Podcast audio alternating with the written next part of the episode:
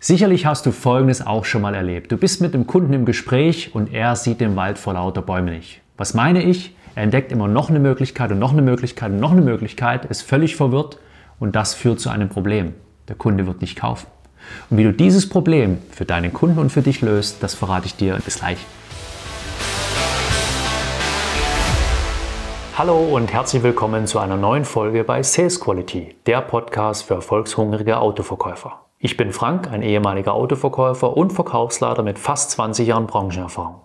Heute unterstütze ich als Verkaufstrainer für den Autohandel engagierte Verkäuferinnen und Verkäufer dabei, noch mehr zu erreichen, damit sich der tägliche Einsatz für sie auch lohnt. Viel Spaß beim Zuhören, jetzt geht es los mit der heutigen Folge.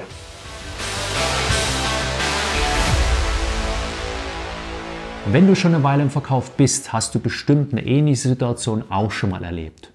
Du hast einen Kunden, der auf dich zukommt, also der von sich aus etwas kaufen möchte. Egal mal, ob per Telefon, per E-Mail, per Videochat oder ob er in dein Geschäft reinkommt. Und ihr habt ein Gespräch, vielleicht habt ihr sogar mehrere Termine, mehrere Gespräche schon geführt. Und dein Kunde wird immer verwirrter, weil er immer mehr Möglichkeiten für sich entdeckt.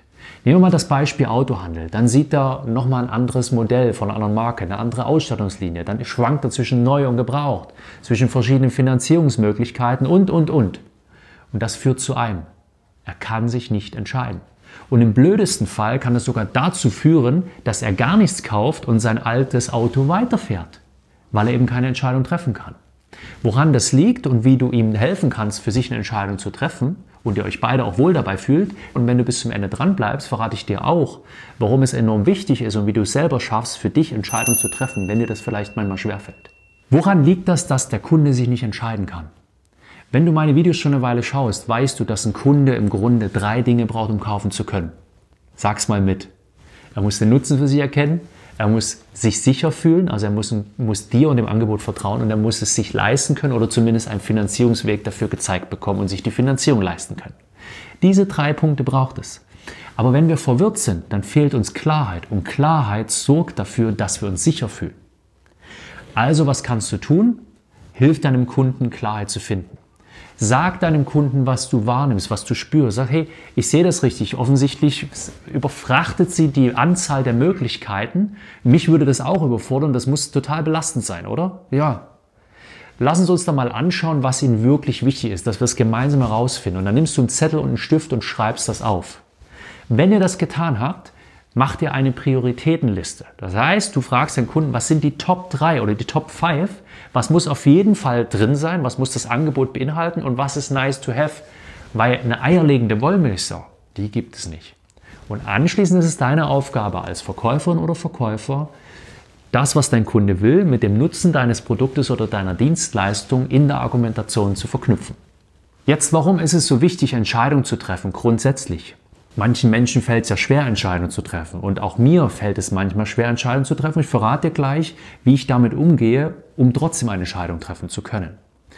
Jeder erfolgreiche Mensch wird dir sagen, dass es besser ist, eine Entscheidung zu treffen, auch wenn man vielleicht zu dem Zeitpunkt noch nicht weiß, ob die ideal getroffen ist und vielleicht in die falsche Richtung zu laufen, statt sich gar nicht zu bewegen. Weil wenn du keine Entscheidung triffst, verlierst du so oder so. Du verlierst Zeit und Du verlierst Vertrauen, Vertrauen in dich und deine Fähigkeiten und das, was du anzubieten hast. Das heißt, so unabdingbar eine Entscheidung zu treffen und du brauchst keine Angst davor haben, dass du diese Entscheidung vielleicht später bereust, weil du hoffentlich immer alle Informationen zu diesem Zeitpunkt, wo du eine Entscheidung treffen musst, heranziehst, die du haben kannst und brauchst, um eine Entscheidung zu treffen. Und dann ja sowieso zu diesem Zeitpunkt die für dich beste Entscheidung triffst. Niemand trifft freiwillig eine ungute Entscheidung für sich. Das tut keiner. Deswegen brauchst du das danach nicht bereuen. Und automatisch setzt diese Entscheidung Energie frei und du gehst voran. Und jetzt wirst du vielleicht feststellen, dass die Entscheidung nicht so ideal warst und korrigierst das, aber du gehst voran, du stagnierst nicht. Das ist das Schlechteste was, Schlechteste, was du tun kannst, keine Entscheidung zu treffen. Was kannst du jetzt tun, wenn es dir schwerfällt, eine Entscheidung zu treffen oder wenn du vielleicht noch Informationen wartest, um abschließend eine Entscheidung treffen zu können? Dann triffst du eine zeitlich begrenzte Entscheidung. Das heißt, du sagst, wir schauen uns das zum Zeitpunkt X nochmal erneut an und bis dahin geben wir Vollgas. Das sind Entscheidungen, die ich bei mir im Tagesgeschäft auch tagtäglich mit meinen Mitarbeitern treffe.